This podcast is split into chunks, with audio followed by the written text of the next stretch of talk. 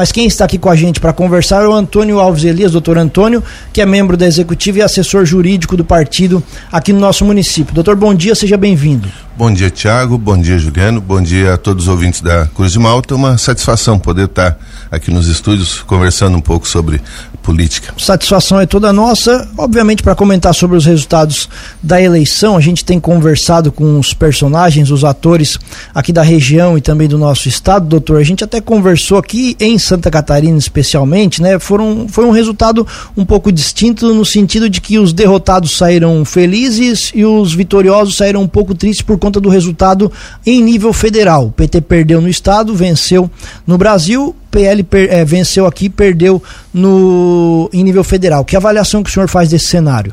É, a gente tem uma avaliação um pouco diferente, né, Tiago? É, nós é, entendíamos que a, a, situação a nível estadual era bastante complexa, né, era bastante difícil. É, porque o nosso, nosso estado, nas últimas eleições, né, é, tem sempre se posicionado mais à direita, inclusive com uma diferença considerável de votos em favor dos candidatos que, que representam essa tendência. Então, é, nós estávamos com o espírito preparado, lutamos muito, trabalhamos muito, né, para tentar eleger o Décio Lima, nosso governador, mas sabíamos da, das dificuldades, né, e tínhamos consciência de que é, é, não seria uma coisa simples, né? Mas é, ainda assim não, não nos sentimos derrotados, porque é, tínhamos uma disputa bastante acirrada no primeiro turno e o nosso candidato foi para o segundo turno. Isso para o Partido dos Trabalhadores foi a primeira vez na história de política em Santa Catarina que o Partido dos Trabalhadores chegou ao segundo turno. Então já tivemos, entendemos que tivemos um avanço considerável, né?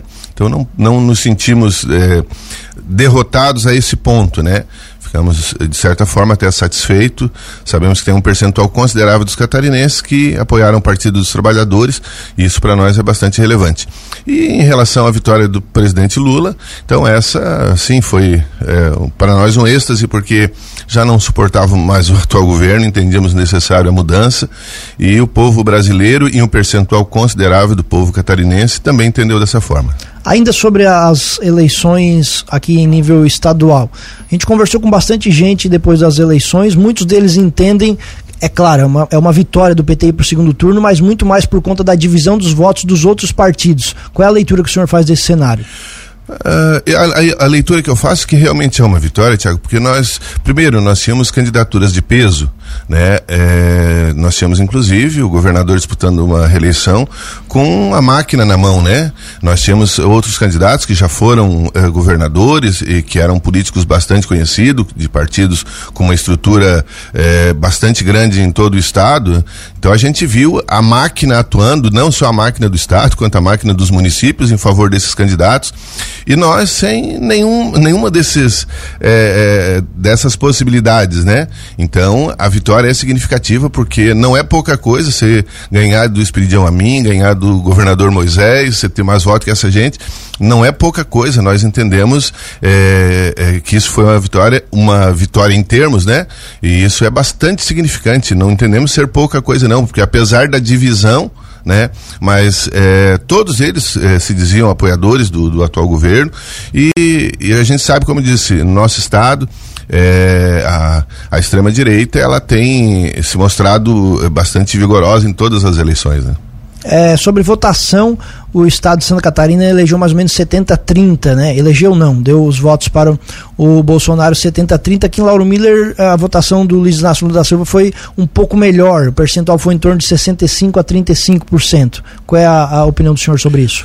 Pois então, também tivemos uma melhora significativa se comparado ao último pleito em que disputou eh, o, atual presidente e o candidato do PT, que foi derrotado naquelas eleições, Fernando Haddad. É eu quero até aproveitar especificamente isso para agradecer a todos os laurumilenses, né, é, pelas é, 3.411 votos do presidente Lula, os 3.095 votos que levou o nosso candidato a governador. É uma votação expressiva principalmente se nós compararmos com o pleito anterior, né, é, que seria a nossa, a nossa referência, porque a disputa foi entre é, os, os, os, mesmos, não diria no mesmo partido, porque o atual presidente não faz partido nenhum, né, disputou na eleição passada por um partido, esse estava em outro partido já, e muito provavelmente na próxima eleição, se disputar, também vai estar em outro, e nós continuamos sempre no mesmo, mas de qualquer maneira com os mesmos adversários. Então, é, nós conseguimos evoluir em termos de de, voto, tanto no estado quanto no, no município, né? Isso também demonstra que a gente está no caminho certo, né? O trabalho que foi feito, ele surtiu resultado, surtiu efeito. Sobre a ida para o segundo turno, vocês chegaram a ficar surpresos sobre isso? Eu conversei, nós conversamos com o senhor Emir Tesa logo após o resultado do primeiro turno, ele se mostrou um pouco até surpreso com a ida do PT para o segundo turno. Tiago, eu particularmente não, inclusive comentando em casa, a minha esposa e meus filhos, eu, só o pai acreditava nisso e então para mim não foi surpresa, é, até porque as pesquisas apontavam que havia um empate técnico entre os, os, candidatos, né? E a gente sabe, principalmente a força do Partido dos Trabalhadores é, tem, a, que a militância do Partido dos Trabalhadores tem, é, é que diferentemente dos outros partidos que é, tem uma militância na maioria das vezes paga Nosso, nosso militante do, do PT, ele é bastante aguerrido e ele trabalha. Que militância paga? militância paga? Militância paga o pessoal para trabalhar, para pedir voto, para o Partido dos Trabalhadores, a grande maioria, Tiago, trabalha por amor à camisa, né? Por, por, por ideologia, por ah, ao passo que na, na maioria dos partidos, não estou generalizando, mas na maioria dos partidos, né? O pessoal só vai para a rua, só trabalha quando está recebendo alguma coisa, né? Com relação ao governo Lula agora, doutor, o que esperar do governo Lula? Eu espero é, principalmente um governo de reconciliação. Eu acho que nós vivemos em tempos tenebrosos, né? Onde é, a gente vê as defesas de coisas mais absurdas possível, como se fosse normal.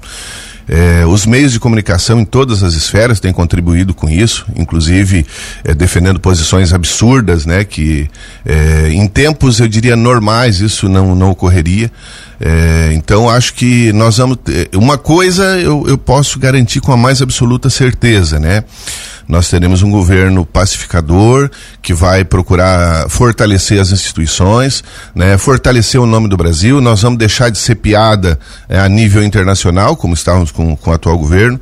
Eu é, tive conversando esse final de semana, inclusive, com um amigo meu que veio de Portugal, e ele dizendo que é, não só em Portugal, toda a Europa, e, enfim, no mundo todo, nós é, estávamos sendo párea da, da humanidade, né? Pela postura, pela fala, pela política aplicada pelo, pelo atual governo.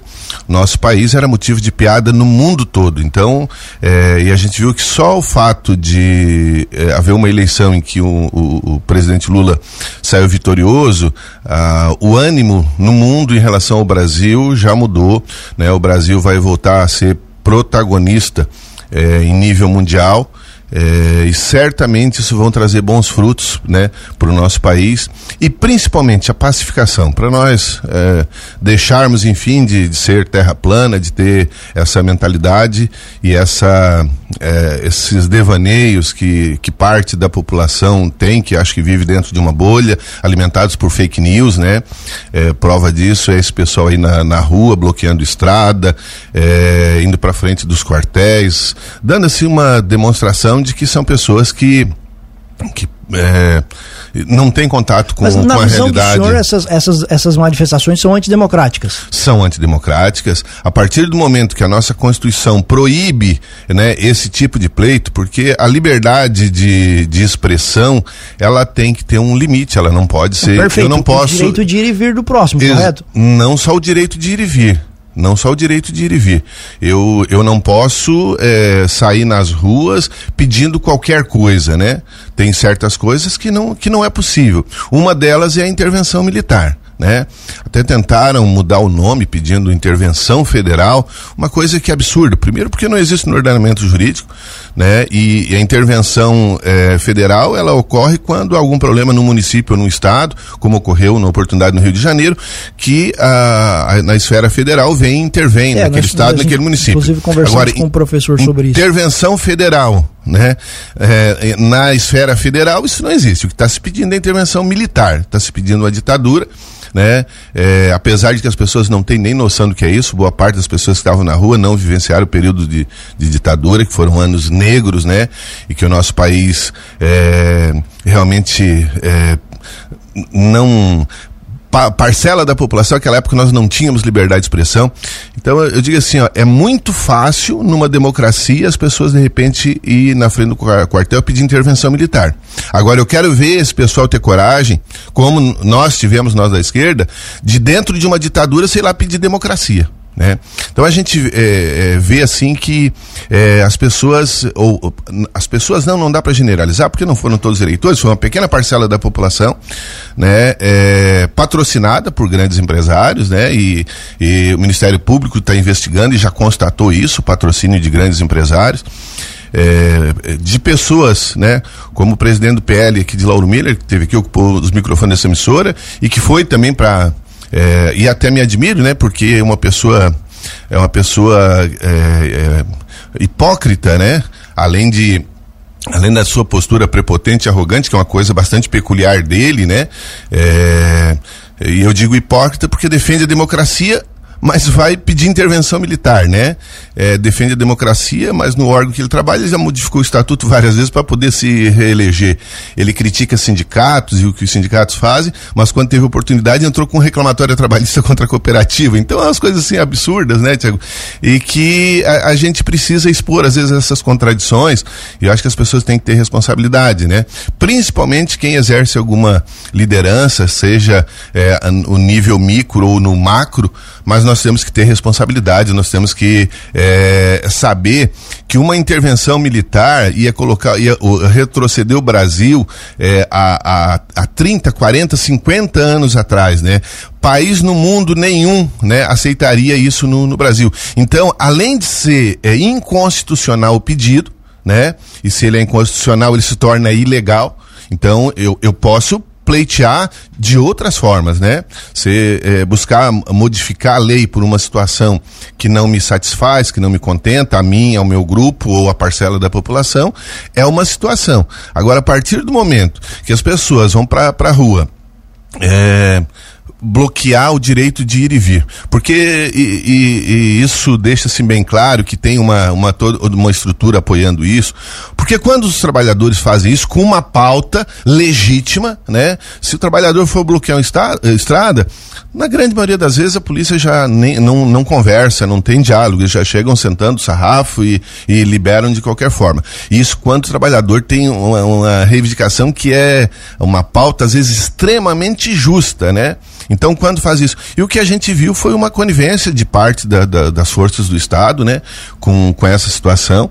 E a, a legislação define isso é ilegal, isso é crime. Pedir intervenção militar é crime. Então, essas pessoas cometeram crime. Quem foi para a rua e os fatos vão ser apurados, certamente as lideranças serão eh, terão que ser punidas até para que se evite eh, no futuro eh, novas manifestações nesse sentido. O senhor acabou de falar sobre papel da imprensa, liberdade de expressão e a gente tem visto perfis nas redes sociais que agora é um, obviamente são tempos diferentes, as pessoas se manifestam também pelas redes sociais, sendo limados, sendo excluídos, sendo proibidos de falar. Qual é a sua a posição sobre isso? Inclusive, o senhor é advogado, a gente tem visto vários, inclusive políticos, artistas, influenciadores, sendo impedidos das suas contas de redes sociais, derrubadas pelo TSE, pelo STF. Qual é a posição do senhor?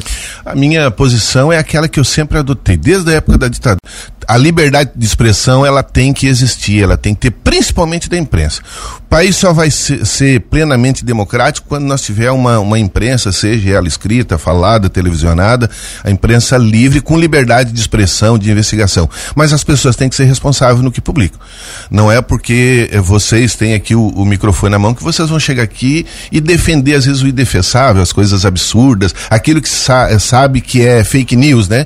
Então, a, a, quem é, publica, seja nas redes sociais ou seja na imprensa convencional, digamos assim, ela tem que ter responsabilidade e os atos dela têm que ter consequência. Porque senão, a partir do momento que eu acho que a liberdade de expressão eu posso defender qualquer coisa, então eu posso chegar aqui daqui a pouco e, e defender que é, vamos linchar alguém, por exemplo. Perfeito, né? mas para isso, para isso tem, tem, tem, tem crime, né? Crime. A pessoa vai incorrer em crime. Eu estou falando de censura, de derrubar perfil, de impedir a pessoa não, de falar. Não, eu sou contra a censura, eu sou. Eu, uh, eu e o meu partido, a posição do nosso partido, uh, nós é quem lutamos para isso. Se hoje a gente tem liberdade de, de expressão, né? É, as, principalmente a imprensa, ela é livre para ela publicar, para ela, ela não, já, investigar. Já não é mais tão livre assim, pelo menos ao meu ver, né? Ao que parece. É, realmente, a partir do momento que nós, pelos meios democráticos, nós colocamos um, um militar é, na presidência em que ofende os repórteres, que agride os repórteres, inclusive ao vivo, realmente isso acaba sendo, sendo limitado, né? É, e o, os poderes, por mais que, que, que, erros acabem acontecendo, mas principalmente o STF, o TSE, eles agem quando são provocados, quando existe uma, uma, uma situação, né? É, por mais que às vezes a gente gente não concorde com uma decisão judicial, temos que lutar de repente para mudar a lei, para mudar o sistema. Agora, o que não dá é para a gente concordar que é, a coisa também é, deixe andar de uma forma muito solta, porque daqui a pouco. É, eu, o que eu acho que é o, é o ponto que, assim, fica sempre na cabeça de alguém qual é o ponto que pode ultrapassar ou não. Acho que democracia é exatamente como o doutor falou, de assumir as suas, as suas as consequências pelo aquilo que fala, mas o senhor veio aqui fez críticas ao presidente do PL, que também veio aqui e fez críticas ao Partido dos Trabalhadores. Isso faz parte do jogo. O que me o que eu questiono nesse momento é a impossibilidade de falar, fechar os, os espaços para o pessoal falar. Isso é censura. Não, é, eu concordo plenamente e, e volto a frisar, Tiago. Se tem alguém que, que sempre defendeu e que lutou pela liberdade de expressão, pela liberdade de livre manifestação, foi sempre a esquerda, o Partido dos Trabalhadores é, está aí há mais de 40 anos brigando e lutando por isso, né? E, e no entanto, é, boa parte da mídia, eu diria que pelo mínimo 70% da, da, da mídia, ela é de propriedade da, da direita, né? A maioria delas, apesar de ser concessão é, estatal, mas é, tem um proprietário e, e esses proprietários são da direita, que defende as pautas da direita.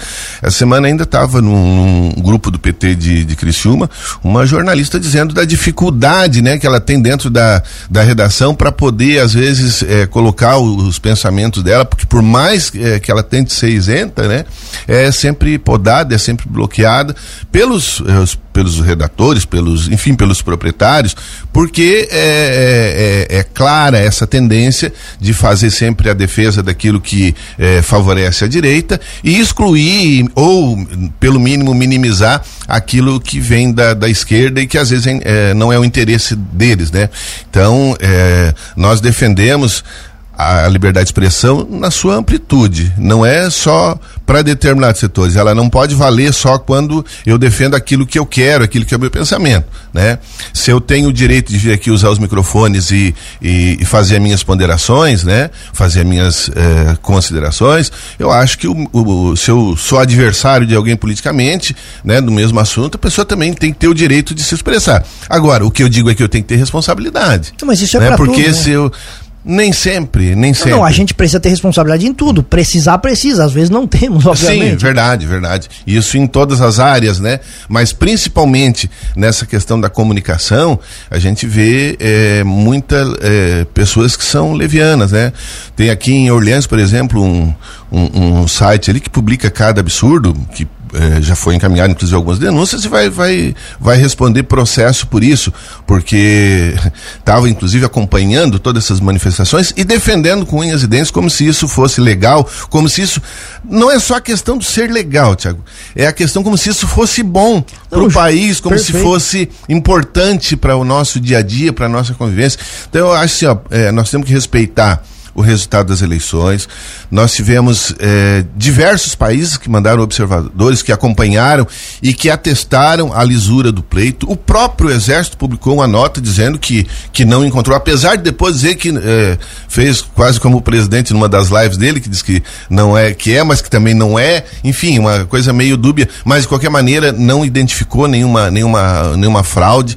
É, e essas pautas, às vezes meio louca, né? Porque a questão da fraude nas urnas e tal, depois de tantos anos, né? E as pessoas que estão criticando são as pessoas que mais se elegeram por esse sistema e só identificaram isso agora, será que não tinha antes? Então, eu acho que é possível até questionar se o sistema é o melhor, se tem como é, avançar. É, foi sugerido aí por, por alguns é, para que saísse o, que o, a hora que eu votasse eu consiga ver o meu voto antes de confirmar ele no, no papel. E eu, é uma coisa muito mais burocrática nós vamos tá depois tá, né? Depois de votar tu tem o teu comprovante. é, é, mas é, mas é, isso tem que ver de que forma seria isso. Porque eu também não posso dar um comprovante impresso na mão da pessoa porque boa parte dos políticos, principalmente aqueles que têm o poder econômico na mão, vão fazer a farra com isso, né?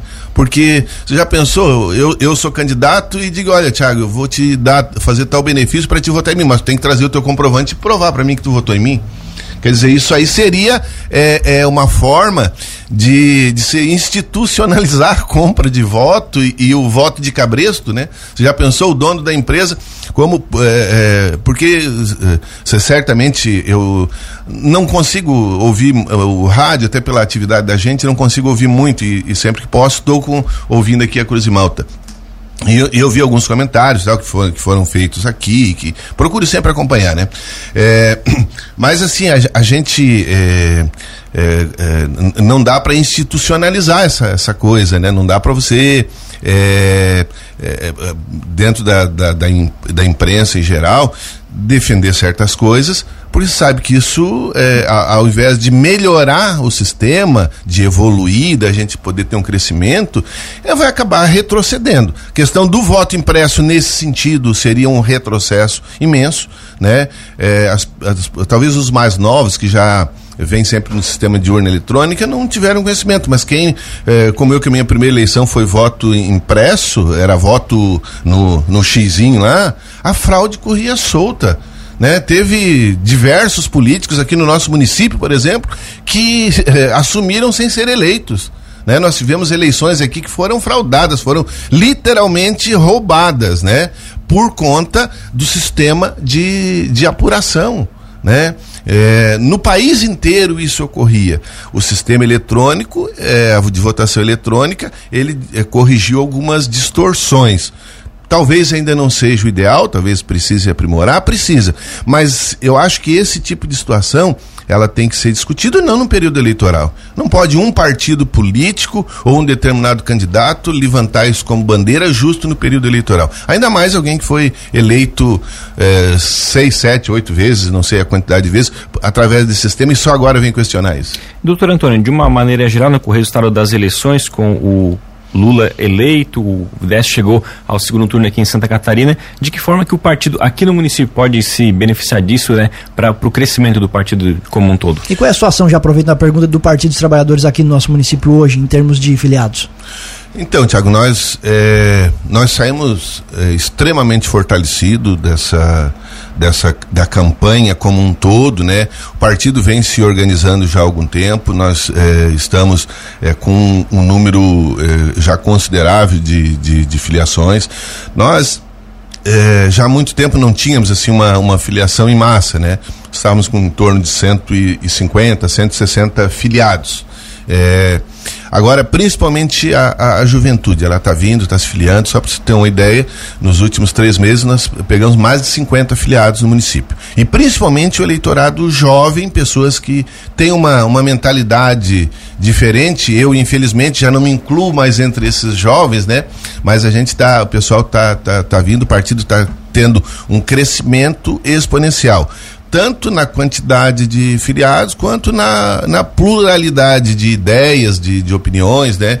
Então o partido está se estruturando e é, estamos tentando nos preparar para sairmos com uma chapa completa no próximo pleito, pleito municipal. E como o Juliano perguntou, de que forma vocês podem aproveitar desse ponto do PT, Estado e, e, e perfeito, país? Perfeito, perfeito. É, é, assim, ó, o Partido dos Trabalhadores, nós tivemos é, apoios aqui significantes, principalmente em relação a uma candidatura a deputada federal é, específica, né, que foi a deputada Ana Paula, que para os nossos, a forma como a gente trabalha, ela fez uma votação até expressiva no município, su surpreendendo muitos, né?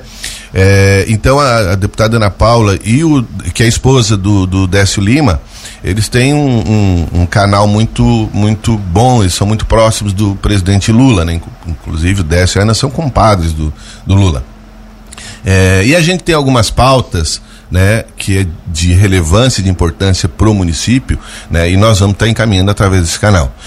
Sem revanchismo, sem, se a gente puder, como já temos feito, né, e às vezes nós do, P, do PT pecamos muito por não divulgar, às vezes, as nossas ações, né, o pessoal às vezes vem aqui, tem. É, é, às vezes algum deputado, o senador consegue às vezes uma um, qualquer verba que consegue vem anuncia e tal e nós às vezes não não, não fizemos isso, né?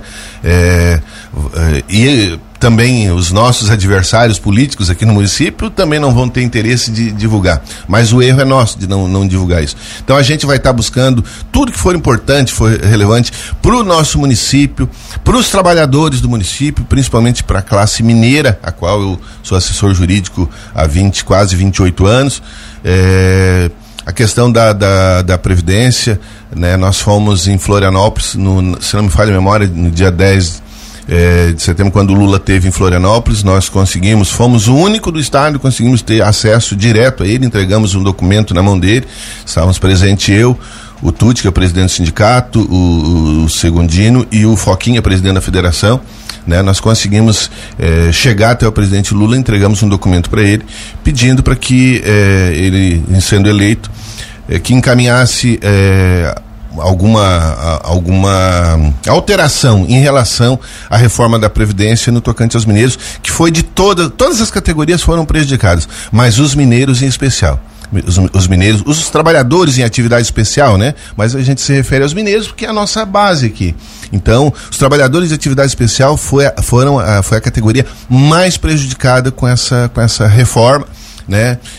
Que sempre questionamos, porque é, nas benesses dos, dos militares, de funcionário público de alto escalão não foi é, mexido, né? É, auxílio mora, esses auxílio moradia, essas pensões para filhos de militar, que é vitalícia, essas coisas e que não que não é salário mínimo, são valores altos, nada disso foi mexido. Nas mordomias não foi mexido, né? Só mexeram no bolso do trabalhador, do pobre, que não tem um lobby para ir lá no, no, no, Congresso e impedir, né? Barrar esse tipo de, de coisa.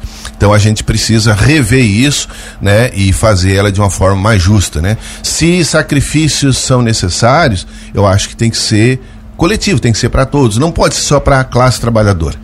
Perfeito. Doutor Antônio, queremos agradecer muito a sua presença aqui, batendo um papo e o espaço fica sempre aberto. Obrigado e bom dia. Tiago, agradeço, né? Bom dia para ti, para Juliano, bom dia para todos os ouvintes, né? E a gente agradece esse espaço que nos foi concedido.